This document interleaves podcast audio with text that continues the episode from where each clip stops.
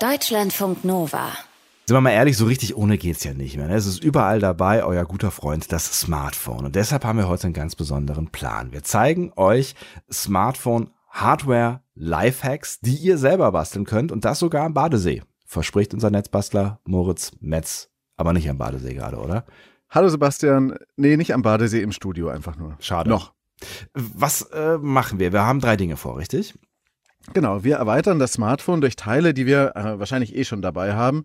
Wir machen es ein bisschen lauter mit einem Plastikbecher. Wir erforschen die Natur mit einem Mikroskop der Linse eines Laserpointers. Also falls man jetzt einen Laserpointer am Badesee Ja, dabei hat. Natürlich immer. Ja. Und wir kümmern uns ein bisschen um die Akkupflege, dass der Akku dann auch möglichst lange durchhält, wenn wir die anderen Experimente machen.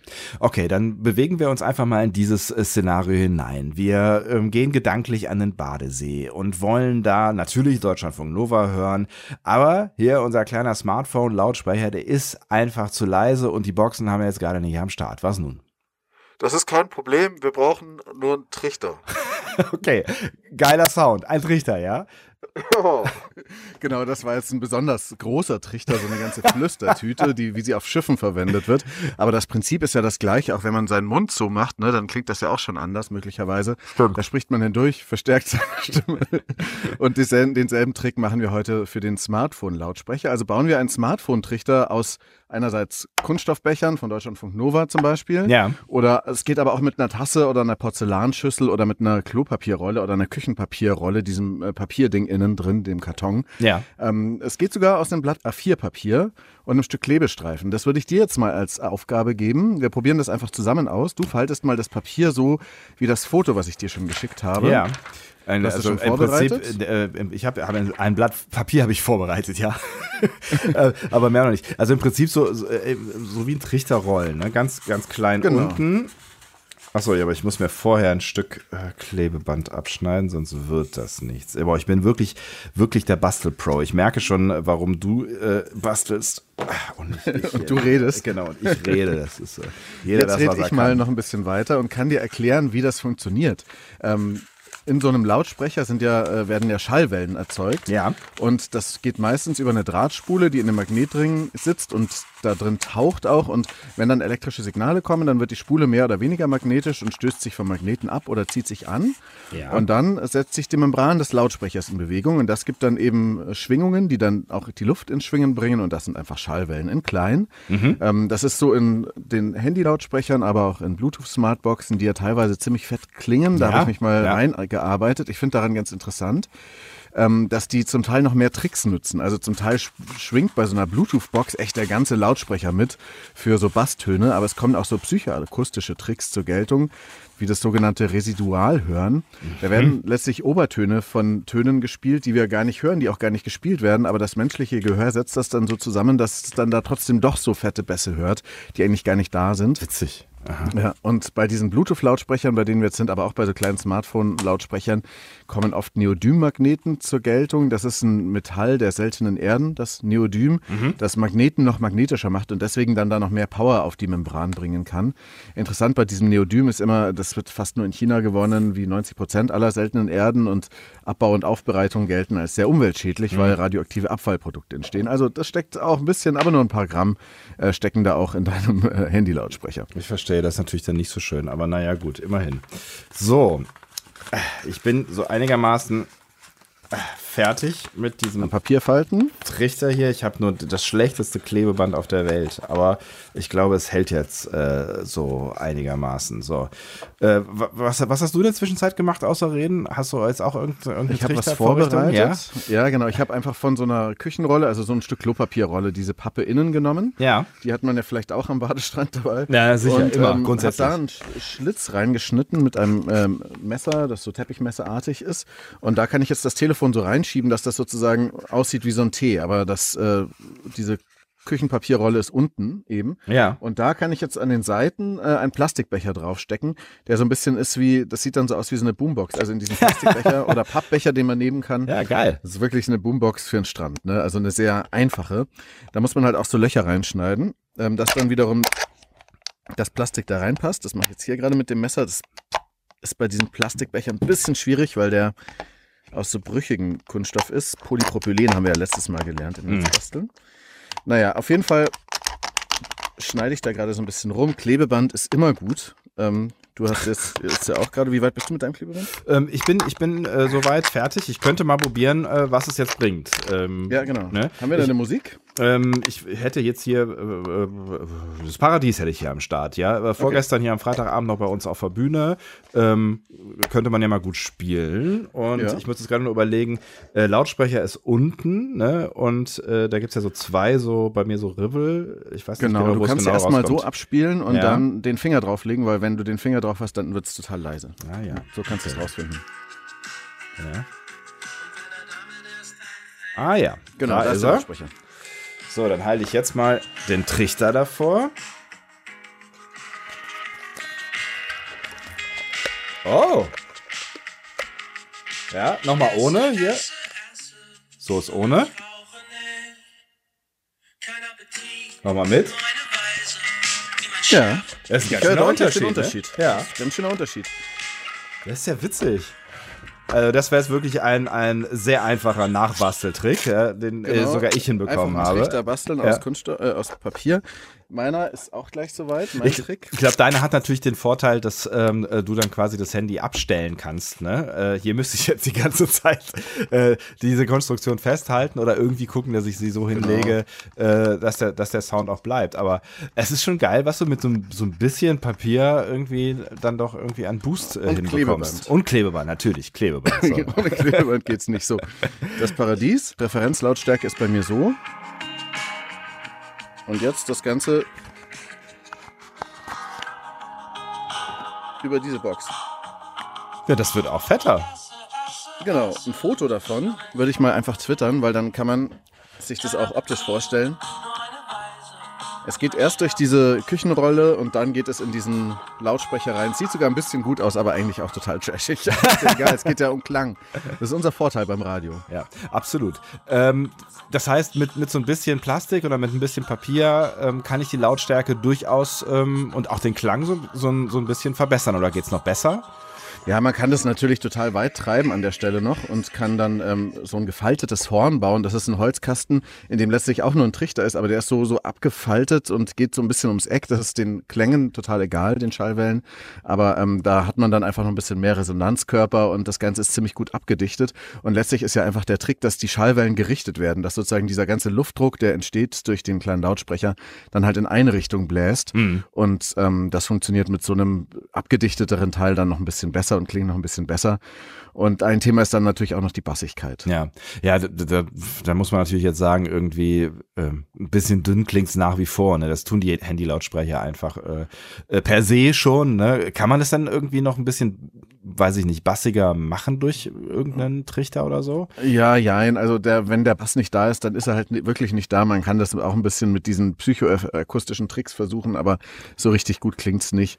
Ähm, also, aber ich würde sagen, für Podcasts ist es ja auch nicht so wahnsinnig wichtig, wie zum Beispiel für Netzbasteln. Das stimmt allerdings. Und im Netzbasteln probieren wir heute Smartphone Lifehacks aus. Fotos und Links äh, gibt's heute im Laufe des Tages auf deutschlandfunknova.de und jetzt geht's um ein Mikroskop.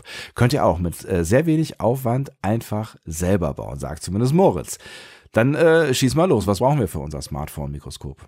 Ja, da brauchen wir natürlich logischerweise ein Smartphone. Ja. Das, da dient die Kamera als Okular, also als Sekundärvergrößerung. Und das hat zwei Vorteile, weil erstens haben aktuelle Smartphones ohnehin schon so eine hohe Megapixel-Auflösung von über 10 Megapixeln. Das kriegt das Display des Smartphones gar nicht so richtig dargestellt. Man kann also damit schon das Angezeigte so stark vergrößern, ähm, wie ein Okular eben, das ist ja die Funktion eines Okulars, sozusagen ranzoomen, dass das dann auch schon äh, vergrößert wird. Gerade mit der sogenannten Bildschirmlupe, das ist eine App, die auf vielen Smartphones schon vorinstalliert ist. Ja. Ähm, da kann man schon also einfach nur mit dem Smartphone sich Sachen erstaunlich genau angucken. Und zweitens hat dann aber so eine digitale Sekundärvergrößerung natürlich den Vorteil, dass du dann gleich Fotos und Videos deines Mikroskop-Studienobjektes auch anfertigen kannst und das dann abspeichern kannst. Okay, also Smartphone ist klar, äh, sonst würden wir nicht drüber reden, habe ich am Start. Ähm, und dann brauchen wir vermutlich noch, wenn du eben von Sekundärlinse gesprochen hast, ähm, eine Primärlinse, ja? Genau, man kann ähm, eine Linse daran bauen, da hat man verschiedene Optionen. Entweder nimmt man die aus einem billigen Laserpointer. Die gibt's für ein paar Euro auf dem Ramschladen zu kaufen. Mhm. Und das ist eine sogenannte Kollimatorlinse, die da drin verbaut ist. Die bündelt das Licht der Laserdiode, äh, die dann den Laserstrahl macht, so dass es dann eben parallel läuft und zu so einem Laserstrahl wird und nicht wie das Licht der Taschenlampe so dreieckig nach außen verläuft. Mhm. Ähm, die funktionieren laut Anleitung mindestens genauso gut. Ich habe aber dann doch in so einem Forscher-Bastel-Shop was gefunden, was dann noch einfacher zu probieren ist. Da gibt's verschiedene Linsen mit verschiedenen Brennweiten zu kaufen für gerade mal 1,30 Euro. Die Ah. Astromedia-Linse Nummer 2 heißt die. Mhm. Und ich würde auch sagen, wer das jetzt gerade hört und Lust hat auf so eine Linse, ich würde mal ungefähr fünf Stück losschicken an die ersten fünf Personen, die mir eine Mail mit ihrer Adresse an moritz.netzbasteln.de schreiben. Den schicke ich dann nächste Woche so eine Linse für 1,30 Euro per Post zu. Wow. Als Geschenk natürlich. Sehr nett. Wow. Genau.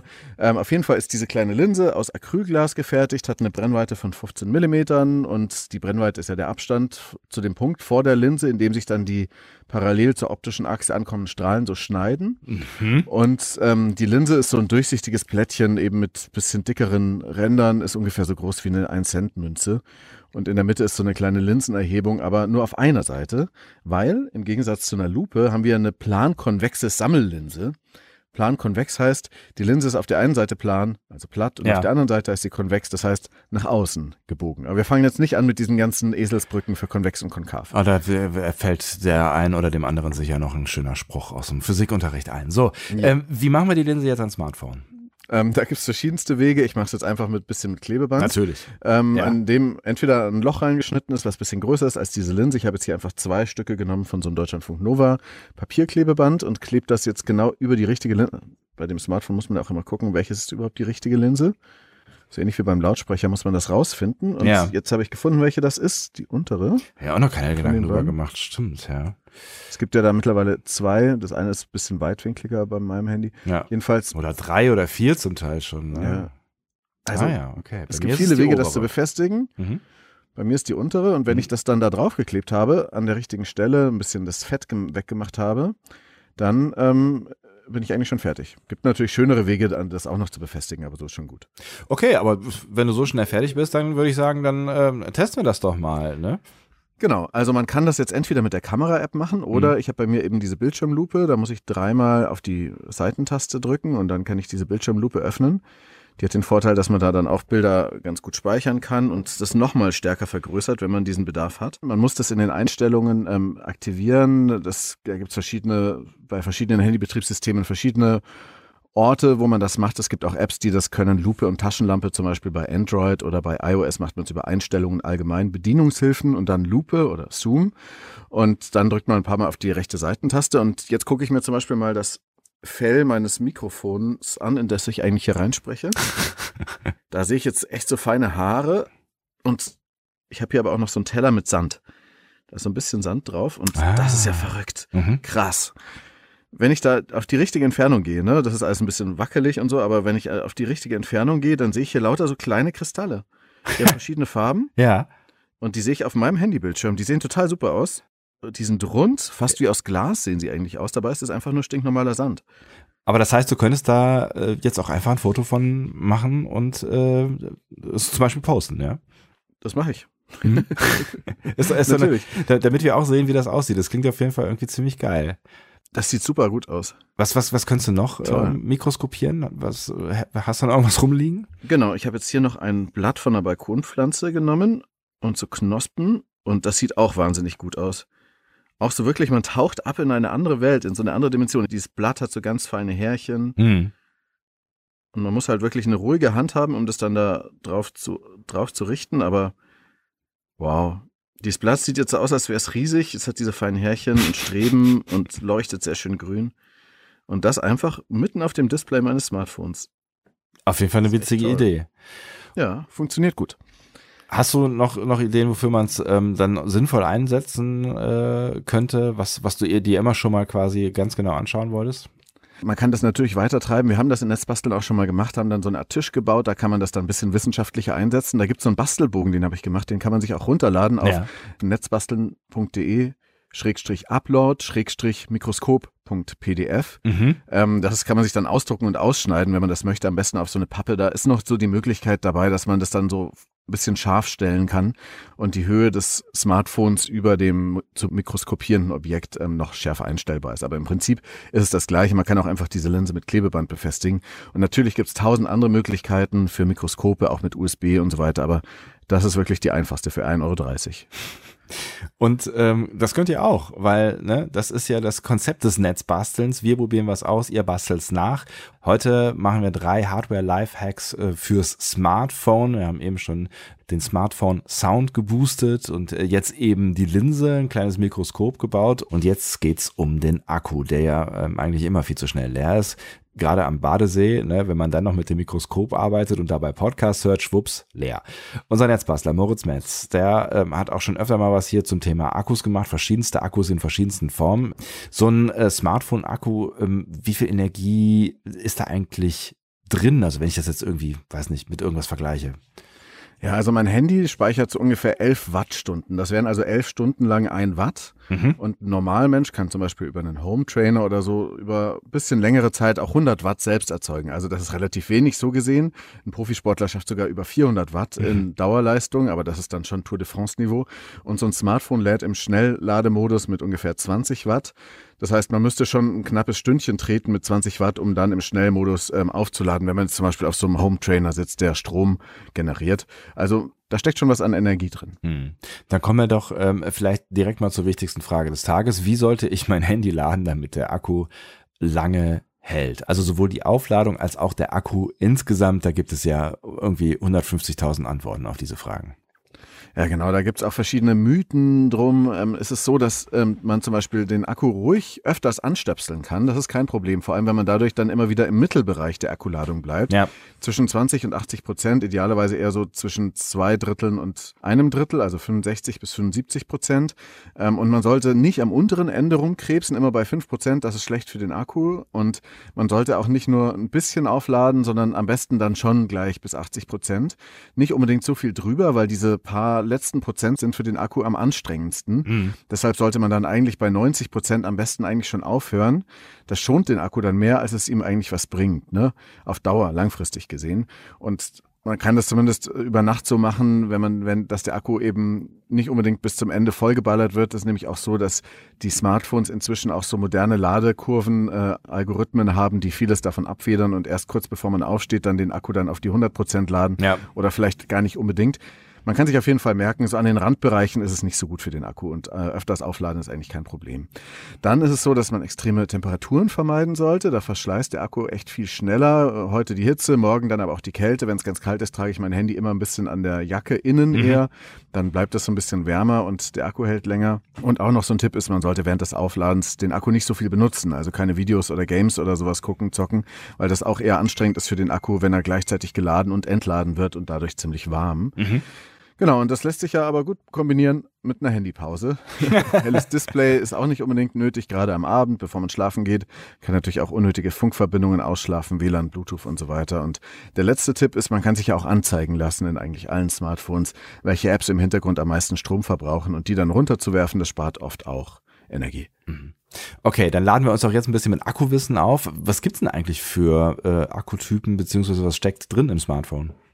Bei den Akkutypen gibt es einerseits diese runden Akkus, wie man sie zum Beispiel einfach in die Digitalkamera steckt. Ne? Also AA oder AAA, diese ganz normalen Größen. Das sind Nickel-Metall-Hybrid-Akkus, NIMH, die brauchen wir heute aber nicht.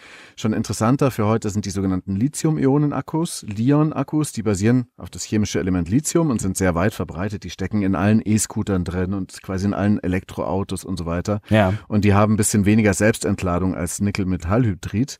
Nur ungefähr ein Prozent pro Monat geht da raus, wenn die geladen sind sind.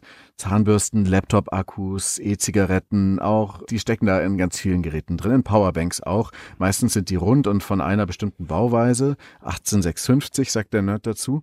und davon abgeleitet sind aber nochmal die Lithium-Polymer-Akkus, LiPo, die in den meisten Handys stecken. Das mhm. ist nochmal eine Weiterentwicklung von Lithium-Ionen-Akkus. Da ist dann auch äh, Lithiummetalloxid drin und Graphit, aber das Elektrolyt ist eine feste oder gelartige Folie, was dann wiederum verschiedene Formen erlaubt. Also die sind dann nicht nur rund, die Lipo-Akkus, sondern es gibt auch diese flachen Pakete anstatt der runden Zellen. Die heißen Coffee Bags, Softpacks, Pouch Cells oder so. Und das ist, was in deinem Handy drin steckt, weil das Handy ist ja nicht rund, sondern flach. Ja. Ähm, wie sehen solche Akkus dann von innen aus? Man redet ja immer von Zellen, so, ne?